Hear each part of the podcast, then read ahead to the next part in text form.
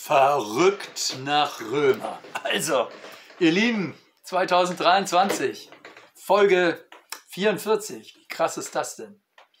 Ähm, also, in zwei Tagen ist der Heilige Dreikönigstag und da kommen dann die Heiligen Drei Könige beim, der Tradition nach beim Jesuskind an und äh, entdecken das, was sie schon lange gesucht haben, jetzt in der Realität. Sie sind einem Stern gefolgt und nun sind sie an dem Ort, wo der Stern sie hingeführt hat. Und hoffentlich ist verrückt nach Römer für dich auch so ein Weg, auf den du dich gemacht hast und der dich zu einem besseren Kennenlernen, zu einer Begegnung mit Jesus führt. Hm, das ist nämlich dieses Anliegen von Paulus. Er möchte, dass das Evangelium von Jesus allen Menschen verkündigt wird. Der ganzen Welt. Äh, aber er macht eben die Erfahrung, dass äh, viele sich dem zuwenden, aber eben auch viele es ablehnen. Und er fragt sich, wie kommt das? Ey, das ist die beste Botschaft der Welt, das ist die Botschaft der Liebe, des Friedens, der, der Hoffnung, der Zukunft. Und nachdem er letztes Mal gesagt hat, ja, aber derjenige, der Verheißungen ausspricht, der sozusagen Menschen zu Kindern der Verheißung macht, das ist doch Gott. Ist Gott also ungerecht? Kann er nicht bewirken, dass alle ihn annehmen? Und jetzt bohrt in Paulus äh, in diesem Kapitel 9 nochmal die Frage nach der Gerechtigkeit Gottes anders als vorher. Vorher, im ersten Kapitel, hat Paulus gesagt, das Evangelium Gottes offenbart die Gerechtigkeit Gottes. Ähm, also die Gerechtigkeit Gottes, die darin besteht, dass Gott bundestreu ist. Aber jetzt fragt er nochmal anders. Wie kann das sein, dass so viele Menschen auf das Evangelium nicht voller Freude reagieren, sondern das einfach ablehnen? Das kann doch eigentlich nicht sein. Ist Gott so, dass er viele verstockt und nur wenige zum Verstehen führt? Wir lesen mal Kapitel 9, Vers 14 bis 18. Was sollen wir nun hierzu sagen? Ist denn Gott ungerecht? Das sei ferne. Denn er spricht zu Mose, wem ich gnädig bin, dem bin ich gnädig, und wessen ich mich erbarme, dessen erbarme ich mich. So liegt es nun nicht an jemandes Wollen oder Laufen, sondern an Gottes Erbarmen. Denn die Schrift sagt zum Pharao, eben dazu habe ich dich erweckt, damit ich an dir meine Macht erweise und damit mein Name auf der ganzen Erde verkündigt werde. So erbarmt er sich nun, wessen er will, und verstockt, wen er will. Das klingt schon ein bisschen nach Willkür, oder? Äh, ist das gerecht? Wenn es hier heißt, so erbarmt er sich nun, wessen er will und verstockt, wen er will? Dann kann doch keiner was dafür, wenn er verstockt ist. Ähm, das, was Paulus hier sagt, das hört sich fast ein bisschen nach Anklage an. Total spannend. Diese Anklage hören wir ja auch oft von Menschen, die sagen, wie kann Gott das zulassen? Wie soll ich an einen Gott glauben, der so undurchschaubar ist? Und Dinge macht, die ich nicht verstehe. Und Paulus sagt, das Evangelium von Jesus Christus rettet alle, die daran glauben. Und in diesem Evangelium wird die Gerechtigkeit Gottes offenbar. Und das ist die Spannung, an der jetzt Paulus sich abarbeitet. Wenn Gott gerecht ist, äh, dann ist doch die Frage, wie kann das passieren, dass Menschen nicht zum Glauben kommen, Gott aber ja der ist, der den Glauben schenkt. Also hat er Leute nicht mit dem Glauben beschenkt? Sind die irgendwie stehen geblieben? Ist diese Bundestreue Gottes nur einigen Menschen gegenüber? Paulus sagt, nee, das kann doch nicht sein. Gott steht doch zu seinem Wort. Das habe ich doch gerade erst ausgeführt. Er hält auch sein Versprechen. Ähm, ich will das mal so sagen. Das Erste, was ich hier in diesem Text lerne, ist, ähm, das ist nicht ganz einfach, ähm, mit diesen Zweifeln und Widersprüchen umzugehen. Aber wir sind eingeladen, diese Zweifel und Aus, äh, Widersprüche auszusprechen, uns damit auseinanderzusetzen. Es hilft ja nichts, wenn man das einfach alles unter den Teppich kehrt. Ähm, Paulus nimmt diese Widersprüche immer wieder auf und setzt sich damit auseinander, diskutiert. Äh, und wir müssen unsere Fragen nicht verdrängen. Wir können getrost damit rauskommen und mal gucken, wie die Antworten dann aussehen. Ähm, und hier ist die Antwort von Paulus. Ob sie dich befriedigt oder nicht, das ist was anderes. Die Antwort ist, der erbarmende Gott bestimmt. Also er nimmt den Gedanken von, von der letzten Woche wieder auf. Der erbarmende Gott bestimmt. Und ich möchte dich bitten, das mal zu verstehen. Es geht hier nicht um ein Gedankengebäude, sozusagen um ein theologisches Gedankengebäude oder ein philosophisches Gedankengebäude, wo man erklärt, wie es mit dem Prinzip Gott funktioniert. Ähm, das ist immer wieder versucht worden, solche Gedankengebäude zu entwickeln.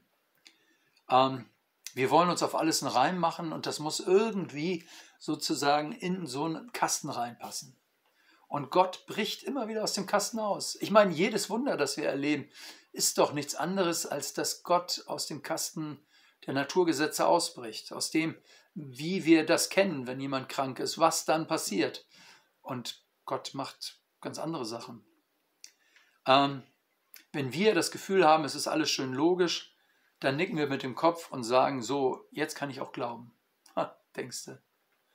Ähm, dann argumentieren wir weiter und sagen, ja, aber es müsste eigentlich noch mehr geben und so. Der Mathematiker und Philosoph Blaise Pascal, der hat das mal so gesagt. Gott ist nicht ein Gott der Philosophen, sondern er offenbart sich als Gott Abrahams, Isaaks und Jakobs, als Gott der Geschichte und in Jesus, dem Messias. Also Paulus erzählt die Geschichte Gottes, an der abzulesen ist, wie Gott sich verhält. Und er fängt an mit 2. Mose 33. Wem ich gnädig bin, dem bin ich gnädig und wessen ich mich erbarme, dessen erbarme ich mich. Das klingt ja ganz spannend. Ich will dir mal die Geschichte dahinter erzählen. Da war nämlich, äh, äh, das war, der Vorlauf dazu war äh, der Tanz ums goldene Kalb. Und das war ja ein absoluter Widerspruch zu dem, was hier steht. Israel hatte Sorge bekommen, kalte Füße bekommen, als äh, Mose auf dem Berg war, um die zehn Gebote zu bekommen. Und dann hatten sie, äh, dann haben sie gesagt, wir machen uns ein goldenes Kalb. Und der Bund, den Gott mit ihnen vorher geschlossen hatte, den hatten sie vergessen. Dass Gott sie aus Israel, befreit, äh, aus Ägypten befreit hat, dass er ihnen verheißenes Land geben wollte, alles vergessen. Alles vergessen. Und äh, schon das Warten war ihnen zu lang. Sie hatten keine Geduld. Aaron, der Bruder Mose, den kriegten sie rum und der machte dann Religion für sie, also ein goldenes Kalb, um das sie tanzen konnten, das sie angucken konnten. Und bis heute ist das goldene Kalb ja das Symbol für Reichtum, Sexualität, ähm, die Erfüllung unserer selbstgezimmerten Pläne. Und Mose, der kommt runter und zerbricht seine Gesetzestafeln und damit kommt das Gericht Gottes über dieses Volk. Und Mose betet für Israel. Und, äh, und nun heißt es in Vers 15, Gott sagt, wem ich gnädig bin, dem bin ich gnädig und wessen ich mich erbarme, dessen erbarme ich mich. Das ist der Satz, der als Pointe dieser Geschichte steht. Krass, oder? Gott ist gnädig. Also, er geht weiter mit Israel durch die Wüste. Und das ist das erste Beispiel eines erbarmenden Gottes. Das zweite, äh, also, verstehst du, er, er, er bestimmt die Geschichte und nicht unsere Logik. Und das zweite ist der Pharao. Der Pharao, der spielte mit äh, dem Wort Gottes. Er hatte das Vorrecht, dass äh, Gott durch Mose zu ihm sprach, dass Gott ihm sagte, wie er sich das dachte und äh, wie der Pharao politisch zu handeln hat. Und der Pharao sagt, ich bin noch nicht ganz dicht, wenn ich das tue. Ich lasse doch nicht meine Sklaven gehen. Und ähm, er verachtete Gott, er hatte einen Allmachtswahn.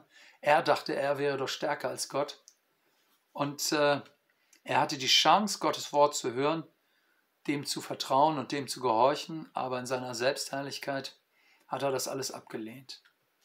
Und dann heißt es in Vers 16, so liegt es nun nicht an jemandes Wollen oder Laufen, sondern an Gottes Erbarmen. Also, das ist das Gericht ähm, des Augenblicks, wenn wir das Wort Gottes hören und nachher dasselbe nicht tun. Entweder nehmen wir es auf, nehmen wir diesen Impuls Gottes auf und handeln so, oder wir erfahren, und wir erfahren die Barmherzigkeit Gottes, oder wir verstocken uns und leben in Selbstherrlichkeit und sagen, ich weiß es besser. Und Menschen, die sagen, ich weiß es besser, die sind gegen das Evangelium immunisiert, die sind härter als Beton, ehrlich. Und, ähm, äh, und da sehen wir jetzt also äh, diesen Vers, 2. 2. Mose 9. Eben dazu habe ich dich erweckt, damit ich an dir meine Macht erweise und damit mein Name auf, das, auf der ganzen Erde verkündigt werde, so erbarmt er sich nun, wessen er will und verstockt, wen er will. Der Pharao hat das Wort gehört, aber hat es ohne Auswirkungen einfach fallen lassen. Ihr Lieben, wenn ich das lese, dann ist das für mich ein sehr ernstes Wort, denn äh, ich finde, das ist ein bisschen das Elend unseres Landes, vielleicht auch von Europa. Was haben wir alles erlebt? Wir haben vor kurzem die 500 Jahre Reformation gefeiert. Hey, was war die Reformation für ein Aufbruch? Gottes Wort wurde neu unter das Volk gebracht. Ähm, die Kultur, die Sprache, alles wurde von der Bibel her geprägt. Was für ein Aufbruch. Und äh, heute, also wenn man das mal hochrechnet, kommen ungefähr 4% der Kirchenmitglieder im Gottesdienst. Krass. Und für die meisten ist das total Banane. Also sie leben nach dem Motto, ich habe Gottes Wort nicht nötig. Krass, oder? Paulus nimmt als Zusammenfassung dieser, äh, dieser, dieser Rede über den erbarmenden Gott, äh, der sich Generationen von Menschen erwählt, sagt er eben, so erbarmt er sich nun, wessen er will und verstockt, wen er will. Stehen wir also gerade im Gericht hören, aber halten das alles für dummes Zeug, lehnen ab und verhärten uns. So vollzieht sich Gottes Gericht. Das ist doch nicht Aggression Gottes, sondern es vollzieht sich darin, dass Menschen die gute Nachricht von Jesus hören und einfach alles nur für dummes Zeug halten. Für mich ist das eine Warnung. Ähm, solange wir Gottes Wort hören, stehen die Türen offen der erbarmende Gott will uns erreichen. Er ruft uns in seine Nähe, möglicherweise auch zur Umkehr.